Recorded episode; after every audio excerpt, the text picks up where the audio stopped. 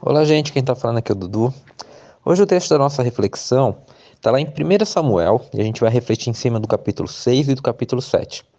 Assim, esses dois capítulos, eles literalmente dariam um filme de tanto, tanta ação, tanto agitação que acontece nesses dois capítulos. Para começar, ele relata, bem no seu início, onde está a Arca da Aliança do Senhor. Essa arca que originalmente foi criada para ficar com o povo de Israel, mas ela estava em mãos dos filisteus. Ela estava cerca de sete meses com os filisteus. Os filisteus, preocupados com estar com a arca que não possuía eles e sim ao Deus do, dos israelitas, chamam os seus sacerdotes, os seus adivinhos e falam: Olha, o que, que a gente faz com essa arca? O que, como é que a gente procede? Aí o sacerdote falou: ó, Se eu fosse vocês, eu entregaria, eu devolveria essa arca. E não só isso, eu devolveria junto dela uh, algumas ofertas de culpa por a gente ter tirado a arca deles, para que a mão do, do Deus deles não pese sobre a gente. E aí é isso que os filisteus fazem: pegam a arca, colocam numa carroça, colocam junto ouro e outras, é, outras ofertas orientadas pelos seus sacerdotes. E essa arca, então, na sua carroça, ela sai a caminhar é, e é levada para os israelitas. Ela chega então até através de uma carroça até o povo de Bet-Semes. Esse povo recebe a sua a arca e quando eles recebem a sua arca, cerca de 70 homens, conta que cerca de 70 homens olhem, olham para dentro da arca. Essa curiosidade custou caro. Porque ao fazer isso, esses 70 homens são feridos e mortos pelo Senhor. O Senhor achou faz isso por a sua, pelo seu comportamento de falta de respeito e reverência e de temor diante da presença do Senhor. E aí o próprio povo de Bet-Semes que tinha recebido essa arca, tem uma hora que eles falam assim, olha, quem pode permanecer na presença do Senhor, este Deus santo, a quem enviaremos a arca para que ele se afaste de nós?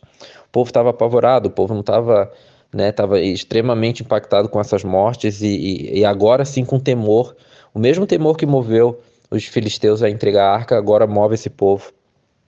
E vai falar que os filisteus devolveram a arca do Senhor, venham e levem para vocês. É isso que eles falam diante de outro povo, o povo de Kiriat. Eles falam: olha, vem aqui, pega, tira essa arca daqui.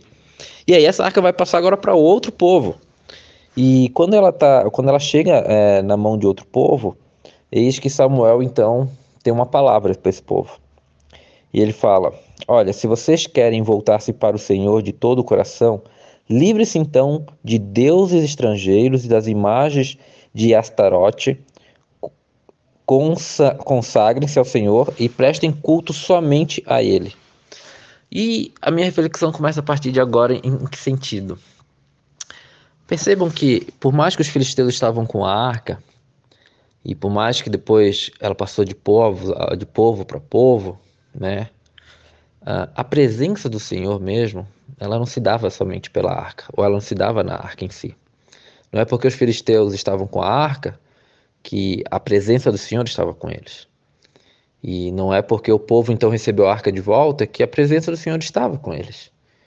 O que realmente ali, conforme orientado por Samuel, iria fazer com que o Senhor estivesse com eles era no momento em que eles renunciassem os outros deuses. Quando Samuel fala: Olha, querem voltar-se realmente para o Senhor de todo o coração, livrem-se dos deuses estrangeiros. E assim é na nossa vida, né? Às vezes a gente pode tentar personalizar a presença do Senhor em cima de algo, em cima de algum ritual, em cima de algum objeto, mas verdadeiramente a gente estará na presença do Senhor inteiros, com o coração inteiro, como fala ali Samuel, quando a gente abrir mão dos outros deuses que a gente deixa guiar a nossa vida. E por muitas vezes esses outros deuses somos nós mesmos. É o nosso ego, é o nosso orgulho, são os nossos achismos. O dia que a gente morrer para nós mesmos, a gente vai começar a experimentar a vontade de Deus na nossa vida. Nossa, mas quem conseguiria ficar na presença desse Deus? Essa foi uma das perguntas, né, feita também por um dos povos aquele que tiver Jesus Cristo como Senhor e Salvador. Essa resposta a gente tem clara.